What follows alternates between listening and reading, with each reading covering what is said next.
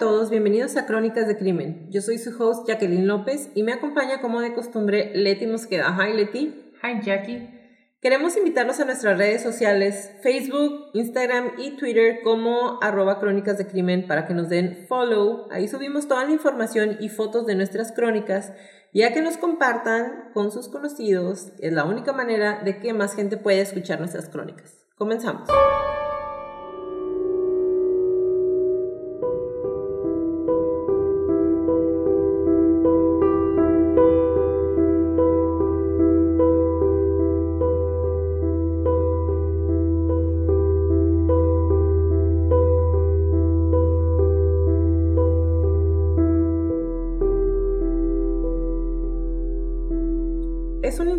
Natural cuidar a los niños. Es nuestro deber como adultos, de algunos como padres, proporcionar un ambiente de seguridad y bienestar, de cuidarlos y privarlos en lo mejor posible de las atrocidades del mundo y prepararlos para ser personas de bien y que nunca les pase nada mal.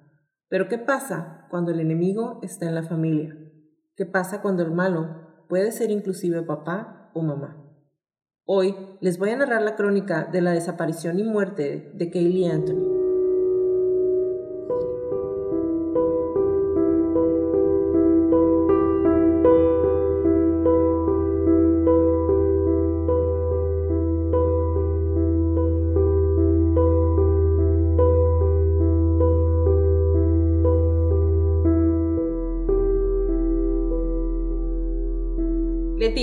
Episodio estaba en nuestra, en nuestra lista desde un inicio y no lo habíamos hecho porque tal vez les suene raro, pero la mayoría de asesinatos o desapariciones de niños pequeños, de bebés, son casos con un final que en lo particular me dejan insatisfecha.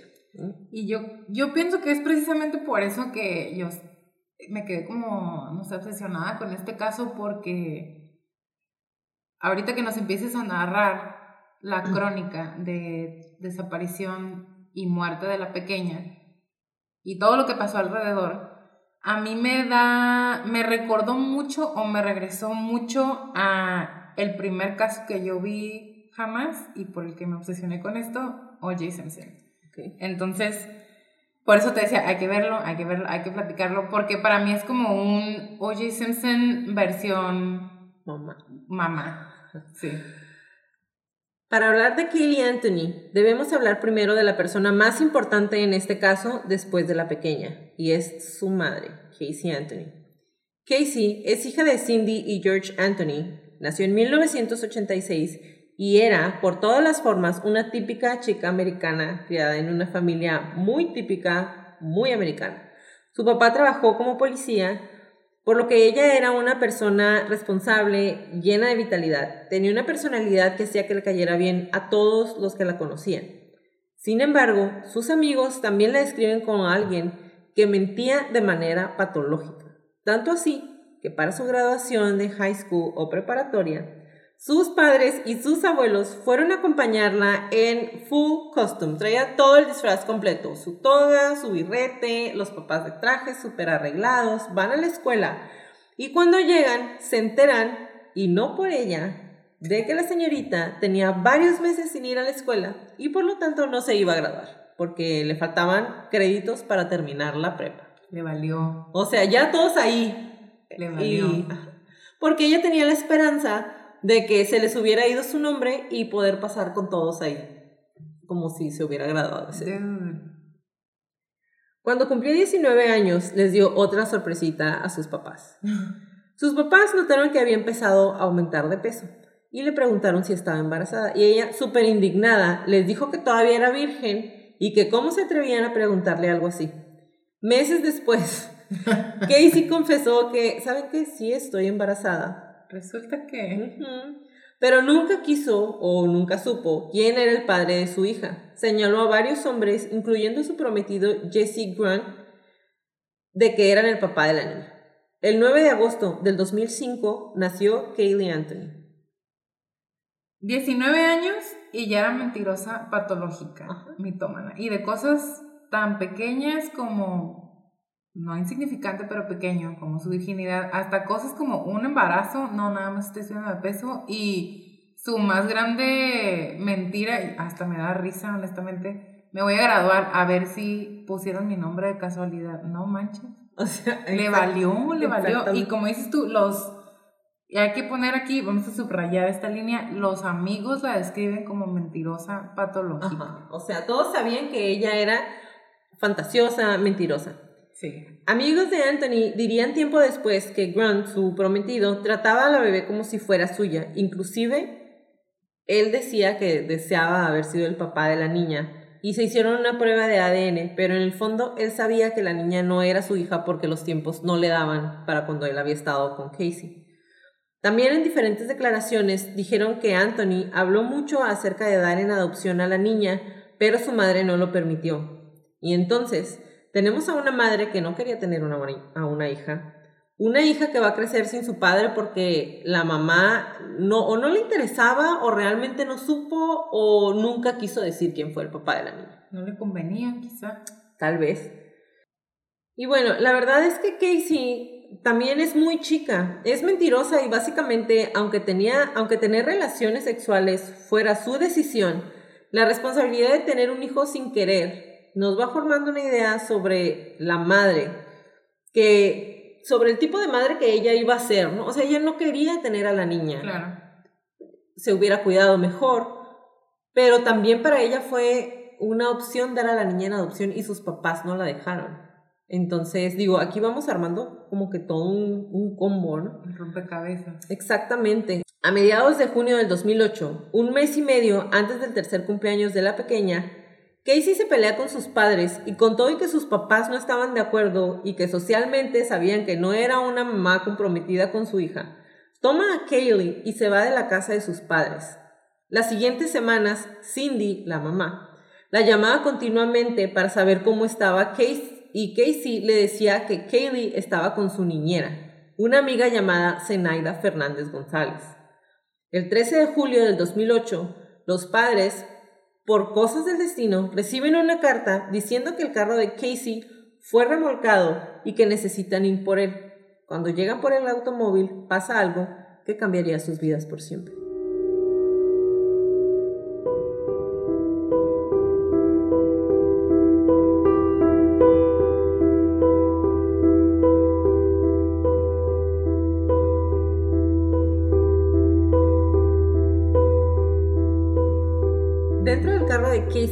Están, tomen nota por favor, su bolsa. Cualquier mujer que anda por el mundo, ¿cómo, cómo vas a andar sin tu bolsa? Y menos, y menos en ese tiempo que no había teléfono, o sea, no había cómo comunicar, necesitabas tu, Tu- identificación. sí. Entonces estaba su bolsa, el car seat de, de Kaylee, todos sus juguetes, pero lo más importante no es lo que encontraron o lo que no encontraron. El carro tenía un olor a podrido, a algún animal, a carne en descomposición. En shock y asustada, la mamá de Casey va por su hija a la que encuentra en la casa de su entonces novio, Tony Lázaro. Qué nombre tan italiano. y se la lleva a su casa. Ahí Casey llora y le dice a su mamá que dejó a Kaylee en casa de su niñera desde el 16 de junio y que Zenaida había secuestrado a la pequeña. Hay que subrayar. Vayan tomando nota Todo de esto. todo esto. El 15 de julio, 31 días después del supuesto secuestro de la pequeña, Cindy llama a la policía primero para decir que necesitan arrestar a su hija porque el carro huele como si hubiera habido alguien muerto en la cajuela y más tarde habla para decir que alguien secu- secuestró a su nieta. La operadora del 911 batalla para entender a Cindy que está histérica porque se acaba de enterar de que su hija sabe que la niña está desaparecida hace más de un mes y no había hecho nada. Lady, te voy a poner la llamada para que la escuches. La llamada es un poco larga, así que les voy a poner eh, diferentes partes, solo unos segundos, porque necesito que escuchen. Good morning, everyone. Welcome to Saddleback Eye Center's LASIK seminar.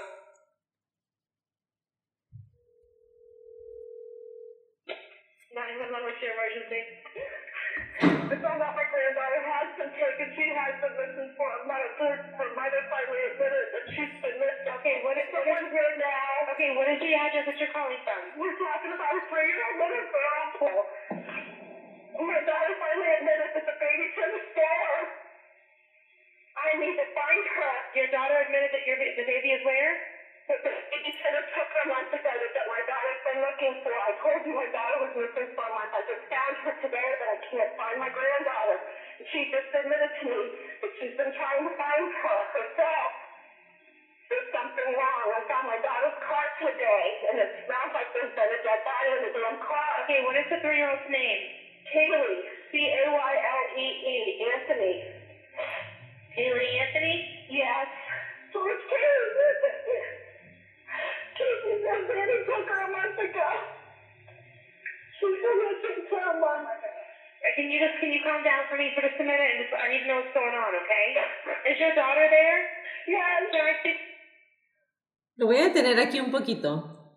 Ok, esa es la primera parte de la llamada y en la primera parte es la mamá de Casey hablando para decir que su nieta tiene un mes que ella no la ha visto y que su hija le acaba de decir que la niña tiene un mes que la niñera se la llevó. ¿Qué piensas de eso? Se escucha como una emoción muy honesta. De entrada, podríamos creerle que de verdad ella no sabía qué estaba pasando. Se me hace muy complicado a mí, desde mi punto de vista, que no hubieran estado más encima de la chamaca. Si ya saben cómo es mentirosa, le estuvo mintiendo de pues, quién sabe cuántas cosas y no estuvieron encima de ella. Pero bueno, vamos a darle el beneficio de la duda. Ya sabes, de repente me gusta ponerme de este lado. Vamos a creerle a la abuela. De verdad se escucha distress, se escucha muy, muy, no sé, fuera de sí con las emociones. Porque, porque cuando ve a su marido, dice George, la niña está desaparecida. O sea, realmente Ajá, como si no. puedes, ajá, nueva puedes información. creer. Exactamente. Brand ok, les voy a pasar la siguiente parte de la llamada, que es cuando la operadora, aparte, a mí se me hace que juega un papel importante en esta llamada, porque le dice, no sé, no entiendo qué está pasando. ¿Está tu hija ahí? Pásamela porque no te entiendo. O sea, básicamente se portó súper mal con la señora que estaba histérica. Le dice primero tienes que calmarte, digo, les voy a poner toda la traducción de la, de la llamada, pero le dice tienes que calmarte porque no te entiendo, y luego le dice pásame a tu hija, ¿no? Y pod- podríamos decir que es eh, intervención en crisis. O sea, escuché todo lo que dijo, pero no tiene sentido. Pásame a alguien más. Entonces, aquí va la parte en donde Casey habla con la operadora, por favor, escuchen. Speak with her? Do you mind if I speak with her? Thank you.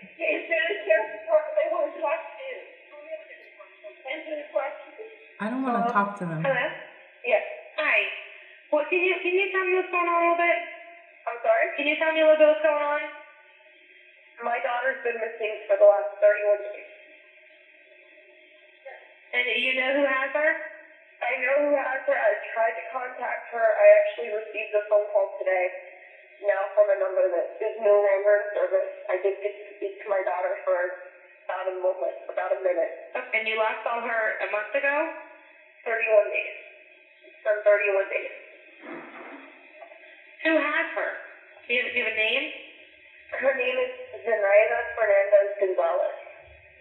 Who is that? Babysitter? She's, she's been my nanny for about a year and a half, almost two years. And Why why are you calling now? Why didn't you call 31 days ago? I've been looking for her and have gone through other resources to try to find her, which was stupid. Okay.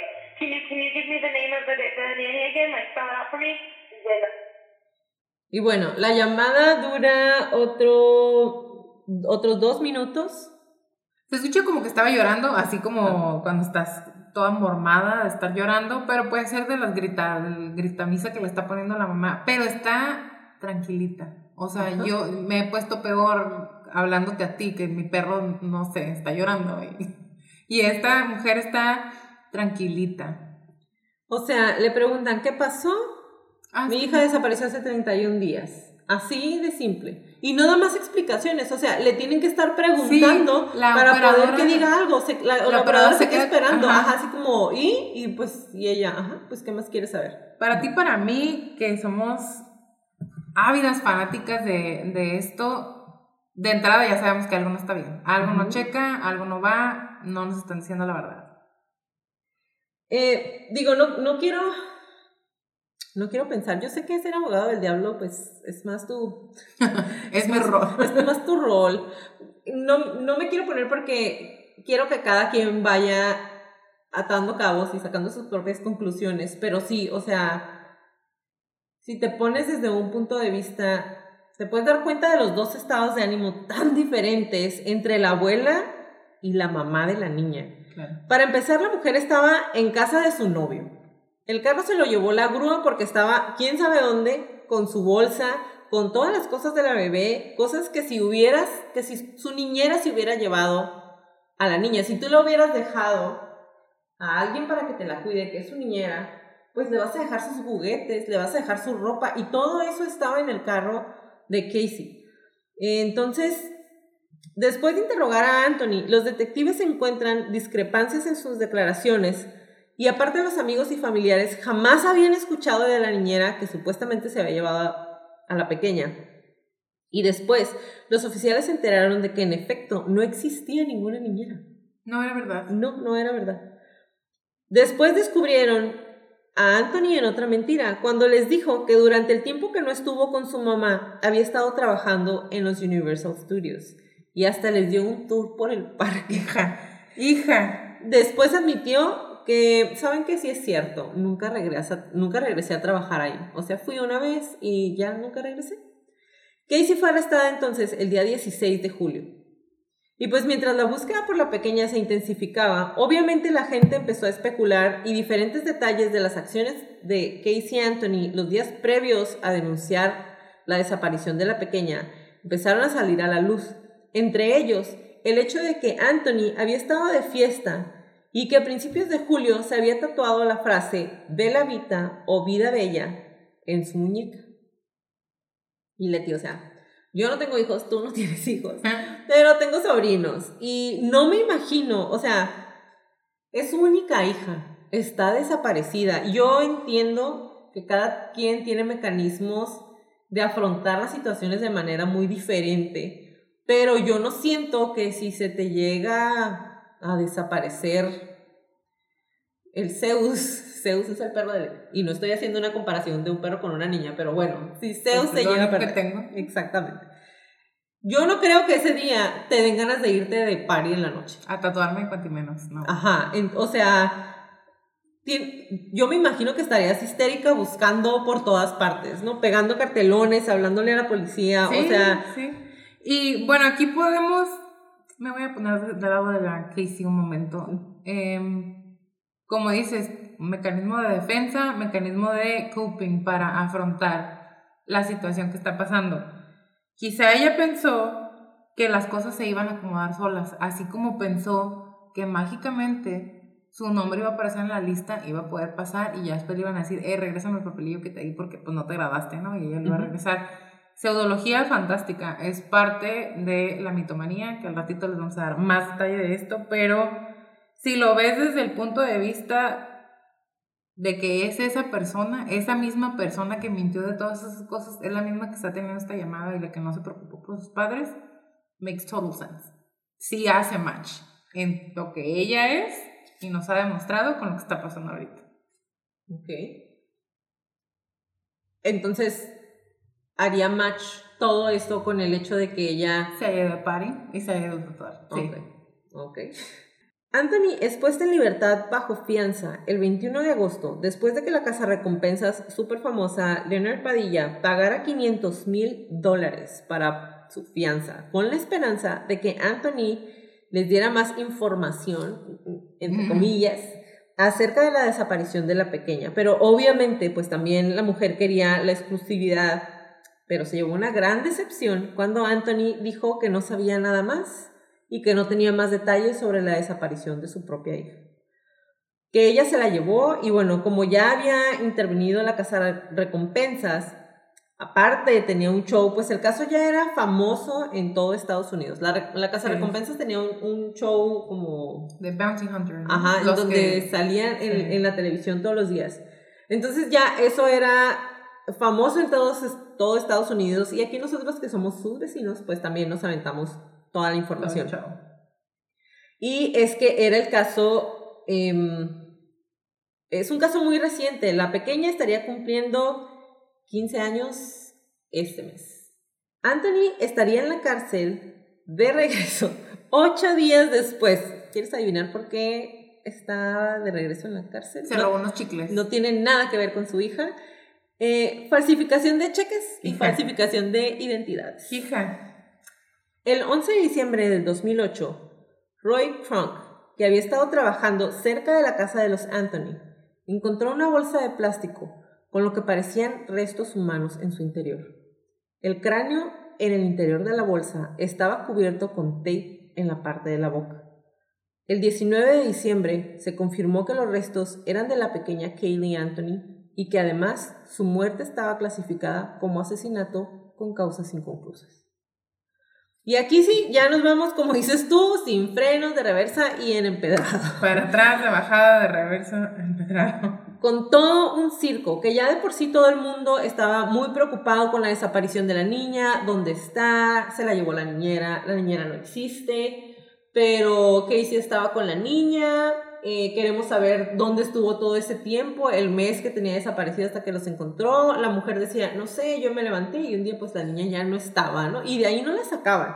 Entonces, los medios se dejan ir totalmente en contra de Casey, pero este caso, como muchos otros, terminaría sorprendiendo a todo aquel que lo haya seguido desde un inicio.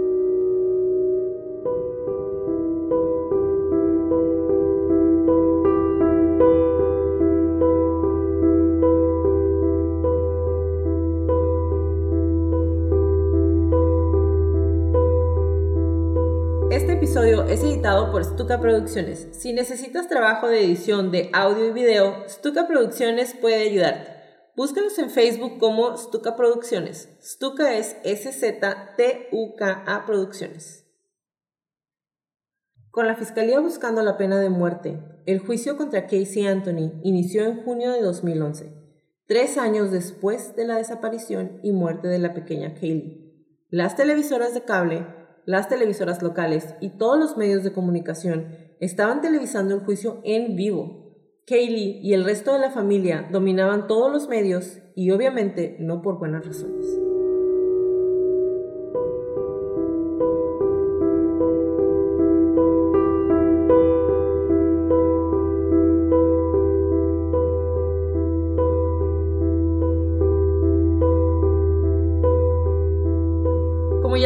Anteriormente, la fiscalía la quería encerrada y muerta, por lo que al iniciar el juicio pintó una imagen de Anthony como una mujer fiestera con poco interés por su hija, que además había causado su muerte. Encontraron en la computadora de Anthony una búsqueda de cloroformo, para qué servía, cómo podías dormir, si podías dejar a alguien inconsciente. Y más adelante, Anthony dijo que en efecto, ella había hecho la búsqueda, no dijo para qué, no recordaba nada, nunca. Cada que le hacían una pregunta era, No me pues, acuerdo. no me acuerdo. Eh, y, pero en la cajuela de su carro, cuando lo encontraron, habían encontrado cloroformo, entonces La misma cajuela que olía. a muerte. Exactamente. La defensa, por otra parte, dio una historia que no podía ser más diferente y que al igual que la de la fiscalía podía erizar los vellos de todo el cuerpo de quien sea que tenga corazón. Y es que va. La historia de la defensa fue que Kaylee se había ahogado en la piscina de la casa de los abuelos el 16 de junio y que George Anthony, el padre de Casey, había encubierto el accidente para evitar que su hija fuera a la cárcel por negligencia. El abogado Cheney Manson choqueó a toda la sala cuando en su argumento inicial dijo que George Anthony había abusado sexualmente de su hija desde que ésta tenía 8 años y que su hermano también había intentado abusar sexualmente de ella. Las acusaciones fueron tan serias que se les aplicó un test de paternidad a los dos para desestimar que fueran el padre de. La defensa alegó que Casey estaba tan acostumbrada a sufrir que ya era experta escondiendo cuando estaba triste y por eso no la veían triste y por eso no lloraba y por eso estaba tan retraída de todo lo que estaba pasando. Entonces, a mí esto me parece algo fantástico. O sea, Sí es. porque estás escuchando dos historias totalmente que son, o sea, miles, millones de, de millas de separación, ¿no? O Ni sea, siquiera están en el mismo continente. Exactamente. Entonces, por una parte, tienes a una mamá Desprendida. desprendida totalmente de su hija, que se la lleva porque está enojada con su mamá y para hacerla enojar más se lleva a la niña, que ya ha buscado cloroformo, ¿qué puede hacer con él? La Abandona su carro, en el carro está la bolsa, están todas las cosas de su hija, pero su hija no está. Dice que se la llevó una mujer que ni siquiera existe. Y luego esa misma mujer que se llevó a su hija y, y la niña desapareció y ella no sabe dónde está, porque nunca dio una versión de yo creo que esto le pasó a mi hija. No. Vienen y la defienden diciendo que toda su vida, desde que tiene ocho años, han abusado sexualmente de ella. Su papá. Y que su papá sabe que la niña se ahogó y él encubrió todo. Entonces, y no nada más el papá, o sea, también el hermano, ¿sabes? Ujú. O sea, también metieron ahí al hermano en el Todos, combo. vámonos todos. Para atrás, empedrado, de bajada, sin freno. A la única que no meten en este combo es a la mamá. mamá. Y realmente para mí fue algo bien impactante y ahorita les voy a decir un poquito por qué. El padre y el hermano de Casey negaron todas las acusaciones. Ahora, cuando nosotros seguimos el caso, yo obviamente ya estaba mucho más grande que tú, pero recuerdo que cuando dijeron esto, todo el mundo ya estaba así como de, bitch, please. O sea, has dicho tantas mentiras, habían descubierto en tantas cosas que ya nadie le creía.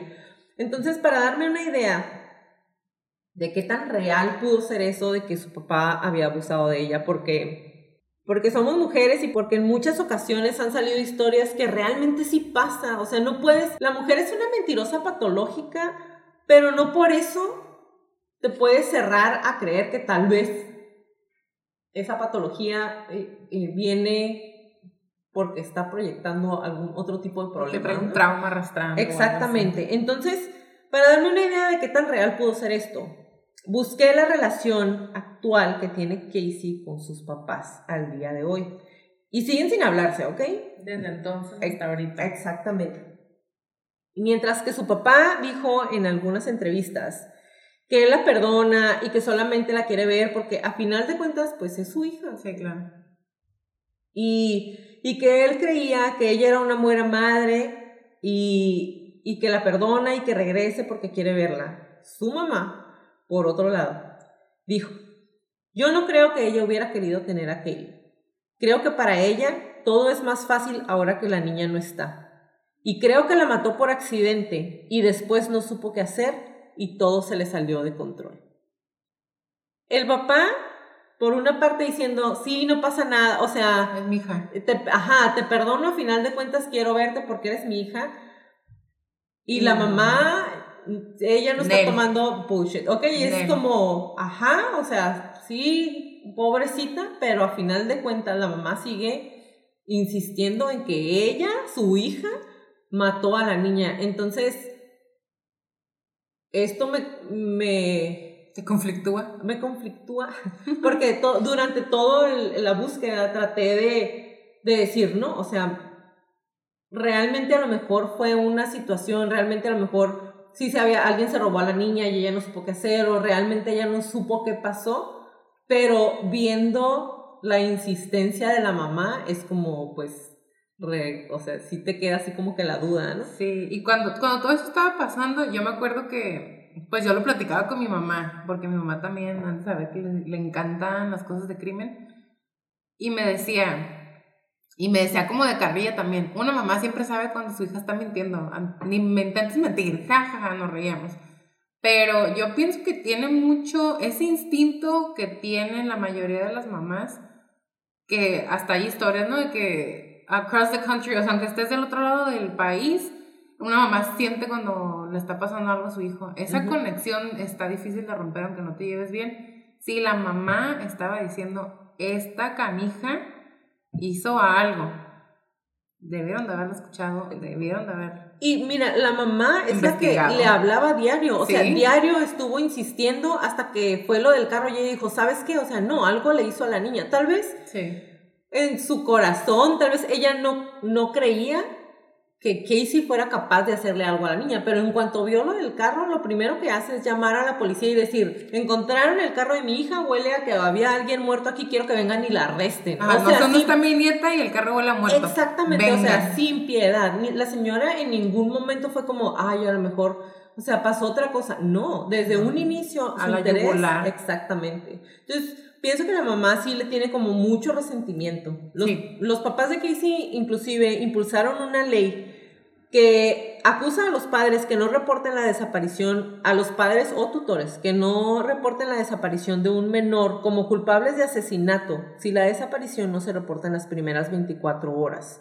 Y otra vez, a mí esto me dice mucho acerca de lo que pasó en realidad, porque es su hija. O sea, Ujú.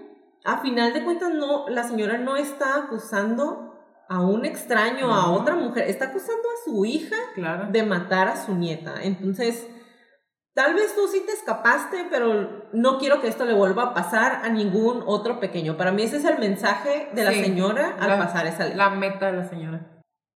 El 5 de julio, después de deliberar por solo 10 horas, el jurado encontró a Casey inocente de las acusaciones de asesinato de primer grado o de asesinato agravado, abuso infantil y citó más que nada toda la evidencia circunstancial que tenían. Casey Anthony fue encontrada culpable de proveer información falsa a las autoridades y fue sentenciada a cuatro años de prisión y cuatro mil dólares en multas. Como ya había cumplido tres años desde que la arrestaron hasta que pasó esto, fue impuesta en libertad el 17 de julio después de tres años y un día de estar en la cárcel. También fue sentenciada a libertad condicional por sus fraudes con los cheques y a pagar multas por más de 200 mil dólares por todos los gastos en la búsqueda de Kaylee.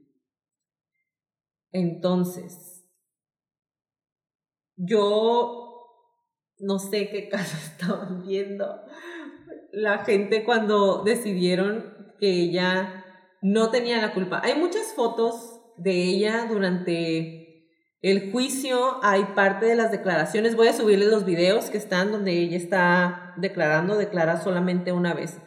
El juicio fue un juicio muy detenido, muy entretenido. La mujer se enfermó, se desmayó en la corte más de una vez, hizo todo un circo para, exactamente, o sea, siempre fue como pobrecita, eh, ella no sabe dónde está su hija.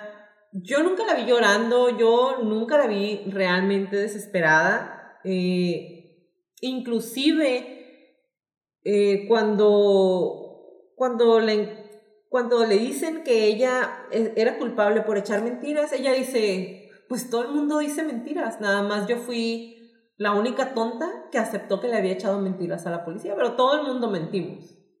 Entonces esa fue su excusa. Después de eso, jamás eh, volvió, ha vuelto a tratar el tema hasta el 2017, pero antes de eso no había querido tratar el tema y siempre ha dicho que, pues no sé qué le pasó a mi hija. O sea, le preguntan y real, esa es su respuesta, pues no sé qué le pasó. Quizá no sabe, y es algo que te quería decir. no te enojes. Quizá no sabe, porque si lo ves desde el punto de vista del jurado, parece como una serie de eventos desafortunados. Ajá. Y la mamá dijo: Yo pienso que esta fue una bola de nieve que se le salió de control. Tal vez a mí me hace más sentido la historia de la defensa, de la niña se ahogó en la alberca y el abuelo ayudó a encubrir todo esto. Ujú. A mí me hace más sentido eso que no, no sé, fíjate que vino un señor imaginario y se la llevó, o sea, eso no. ¿Te hace sentido entonces que su papá le haya ayudado a encubrir lo que le pasó a la niña y que la mamá no supiera o la mamá sí sabía Ahí te y va. es súper buena mentirosa? Ahí te o va. sea, Un mentiroso no se hace solo, tiene que aprender de algún lado. porque esa es una conducta aprendida, ya sea porque la ves tal cual o porque aprendes de alguna u otra manera que mintiendo te puedes salvar a ti mismo. Entonces, digo, me hace más sentido, no digo que así haya pasado, me hace más sentido que haya pasado un accidente y he intentado en- encubrir o ayudar a encubrir lo que pasó. Si regresamos a la llamada de emergencia que hace la mamá, quizá la morra les dice, ¿saben qué? Sí, se murió, algo pasó, no sé dónde quedó el cuerpo, si estaba en el carro, no sé qué hice, lo siento, no sé qué pasó, y la mamá histérica habla al 911 y es, mi nieta está perdida, esta sopenca me está diciendo apenas que no sabe qué pasó y entra el papá y es de la niña está desaparecida para que te enteres qué es lo que vamos a decir. Podría ser, podría ser. Lo he visto en otros casos, lo he visto en películas, en la tele, me han platicado historias. Podría ser, pero me hace más sentido eso que el no sé dónde está. Para mi op- personal opinión, fue la chamaca, la Casey Anthony. Tú sabes, yo desde que... Sí, sí. Para mí fue ella. Y ella se deshizo del cuerpo porque estaba ahí cerca de la casa de Exacto. los papás. Que también eso es algo que me llamó mucho la atención. Si ella se había ido con la niña, Sí, se llevó a la niña un mes, no la vieron, ¿cómo es que el cuerpo apareció cerca en la propiedad de los papás? De la propiedad de los papás. Entonces, eso también me hizo muchísimo ruido.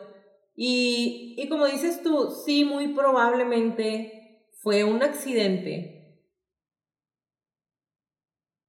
Pero, o sea, sigo sin entender cómo es que nadie trató de, de- de descubrir realmente qué le había pasado a la niña. Digo, la muerte fue en el 2008. ocho.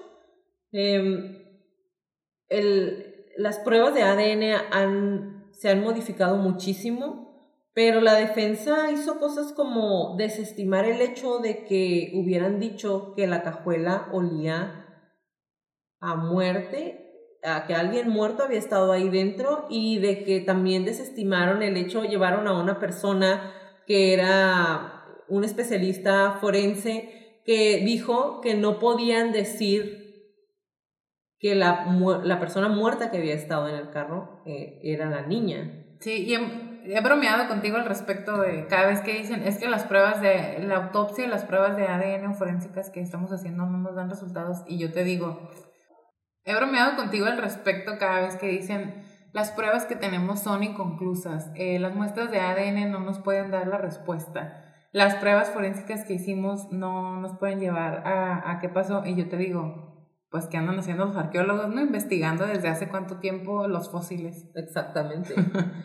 o sea, entonces, eh, y después vienen otras cosas como que Casey actualmente vive con su abogado. Ew. la defensa, ella vive con él y trabaja con él. ¿Son noviecitos? Ajá.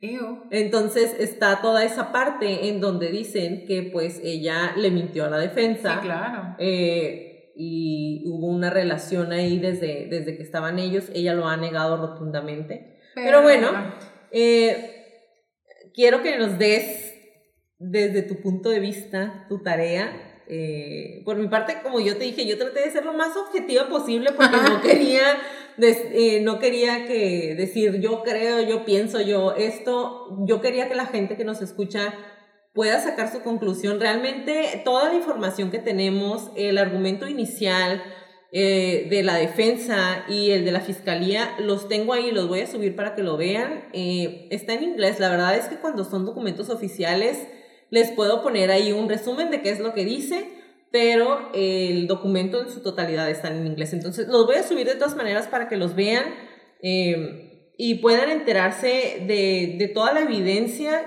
circunstancial, como dicen que hubo, porque no había evidencia física, pero para que ustedes también puedan ir atando cabos y, y formar cada quien eh, pues su conclusión o, o- o su, Claro. o su pensamiento propio, ¿no? Mándenos sus conclusiones. sí, por favor. Entonces, eh, dinos del perfil psicológico de Casey, platícanos un poquito qué fue lo que encontraste de él. Muy bien. Su perfil psicológico representó un challenge. Fue un reto porque los psiquiatras que hablaron con ella y que intentaron diagnosticarla dijeron no hay muestras de que tenga algún tipo de trastorno o algún tipo de enfermedad mental. Eso fue número uno.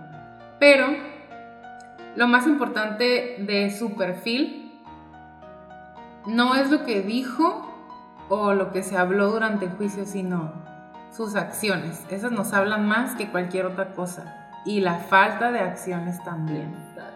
Ella es una mentirosa patológica desde que la conocemos, desde que ella es conocida eh, por sus amigos, por sus padres. Mintió sobre la escuela, mintió sobre el embarazo. Y más que nada, durante la llamada y durante la mayor parte del juicio, podemos ver que no tenía empatía con su propia hija, con su propia situación y con su mamá. No mostró empatía durante todo este tiempo. Entonces, la mitomanía y la falta de empatía son características de diagnóstico, son criterios de diagnóstico para cuatro trastornos de la personalidad, histriónico, antisocial, narcisista y límite de la personalidad. Cualquiera de esos cuatro podrían ser Tendríamos que eh, poder hablar con ella un poco más, poder eh, hacerle algunos estudios. A ella le hicieron el MMPI, que es, es un test que se utiliza para medir los rasgos de la personalidad y la patología y salió ok, dijo el psiquiatra. Ella está bien de su cabeza. Entonces, no sabemos cuál de los trastornos tiene. Yo no me atrevería a ponerle uno, así me atrevería a decir mis conclusiones, pero no a ponerle alguno de los diagnósticos.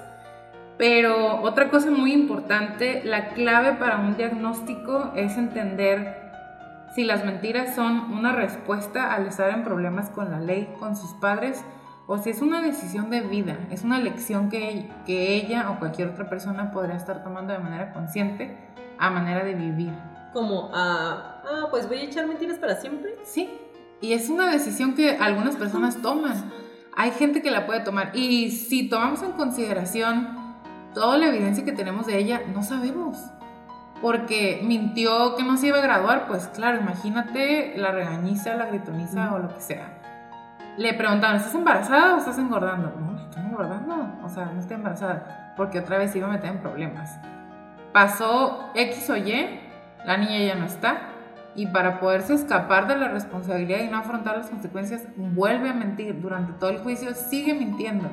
La falsificación de cheques, la falsedad de identidad, esos podríamos decir que son elecciones, pero no sabemos las circunstancias, no sabemos qué estaba queriendo hacer. O sea, puede ser que simplemente sea una respuesta. Una maldita mentirosa. Puede que sea una maldita mentirosa. Y, no, y, digo maldita mentirosa porque maldita porque pues la niña. Por y mentirosa porque pues ha mentido todo este tiempo, ¿no? Exacto. Algo muy interesante, fun fact, de Casey, ella tenía diarios. Los tenía antes, durante y después de que todo esto pasara. Lo interesante es que ella estuvo muy deprimida y como triste y su vida estaba cambiando tanto desde que llegó la niña, pero cuando se le pierde, todos los entries, todas las cosas que ella escribió cambiaron de tono. Todos eran felices ahora.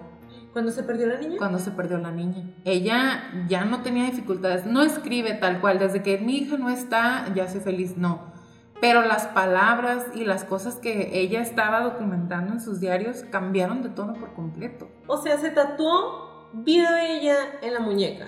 Un psiquiatra le preguntó, ¿qué hubo con tu tatuaje? Y ella dijo, pues es muy irónico si lo ves desde el punto de vista de dónde está mi vida ahora, ¿no lo crees? Esa fue su respuesta. Pero su vida en ese momento, pero ¿qué tal cuando se lo hizo? Y es lo mismo, o sea, ella puso, hoy me fui de party con mis amigos, hoy salí con mi nuevo novio me fui a tatuar algo que hasta este momento no había sentido que era apropiado que me tatuara. Ese tipo de, entradas tenía en su diario. Entonces hay un cambio notorio entre durante mi hija y después de que mi hija desaparece. Aún así, es circunstancial. Otra vez, a la O.J. Simpson, las pruebas no te dan una conclusión sin lugar a dudas de qué es lo que pasó. Ella hablaba mucho de hombres, eh, no era noviera así abiertamente, pero pues ya pudimos ver que sí se aventó, por lo menos al papá del hijo, a su novio prometido y al otro novio con el que la encontraron y pues está con su abogado. Entonces, promiscua tal, tal cual no, pero le gustaba la atención de las personas. Usaba ropa muy provocativa, salía mucho de fiesta, le gustaba ser el centro de atención. Y cuando llega un hijo, te empieza a quitar esa atención, te quita el foco a ti por mucho tiempo. Y digo, sabemos desde un inicio que por comentarios, de sus- por declaraciones de sus amigos, que, que ella no quería quedarse con la niña, ¿no? Ujú. Digo, yo no defiendo o estoy en contra de las decisiones que pudo ella o no haber tomado, pero a veces, a veces eso sucede cuando obligas a una persona a hacer algo que no quiere. En este caso, eh, pues la convencieron, no la obligaron de que tuviera a la niña, pero ella realmente no quería, o sea, No eran no sus quería, porque tanto fue así que cuando se peleó con su mamá para hacerla sufrir, se llevó a la niña. Claro. Entonces, digo, cada quien, ¿no? Lo, lo que decide hacer con su vida, pero también tenemos que entender que cuando ya estamos a cierta edad, debemos de ser libres de tomar las decisiones que van a marcar una diferencia tan grande en nuestras vidas como el hecho de tener una hija y quedármela o tener a la niña y haberla dado en adopción. Ella se mantuvo muy calmada, eh, especialmente cooperativa con las autoridades y sin signos de remordimiento. Exacto. Nunca mostró remordimiento y como tú lo decías, le preguntaban, dude, pero ¿qué pasó? Pues, o sea, No sé, no sé. no, no sé. Y ahorita ella bien podría, ya la enjuiciaron por asesinato agravado, la desaparición y maltrato infantil. Ella podría ahorita muy bien salir con la mano en la cintura y decir, sí fui yo. Ajá. Pero no lo ha hecho. ¿Por qué? Porque sigue en su bolita de nieve de mentiras.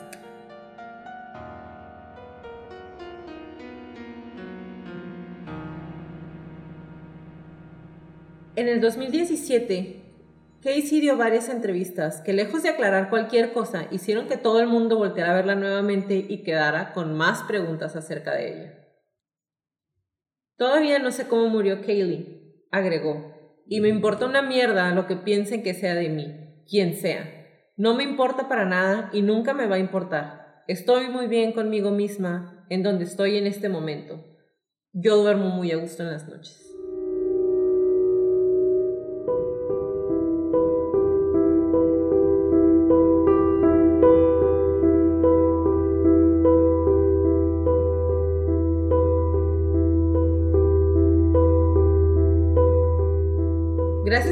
Acompañarnos en un episodio más de Crónicas de Crimen. Los esperamos en nuestro próximo capítulo.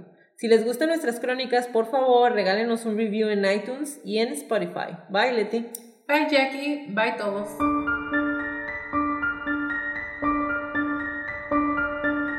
Toda la redacción y búsqueda de esta crónica fue hecha por mí. Todo el perfil clínico fue realizado por Leti Mosqueda, música por Kevin MacLeod y toda la edición de sonido es de Stuka Producciones.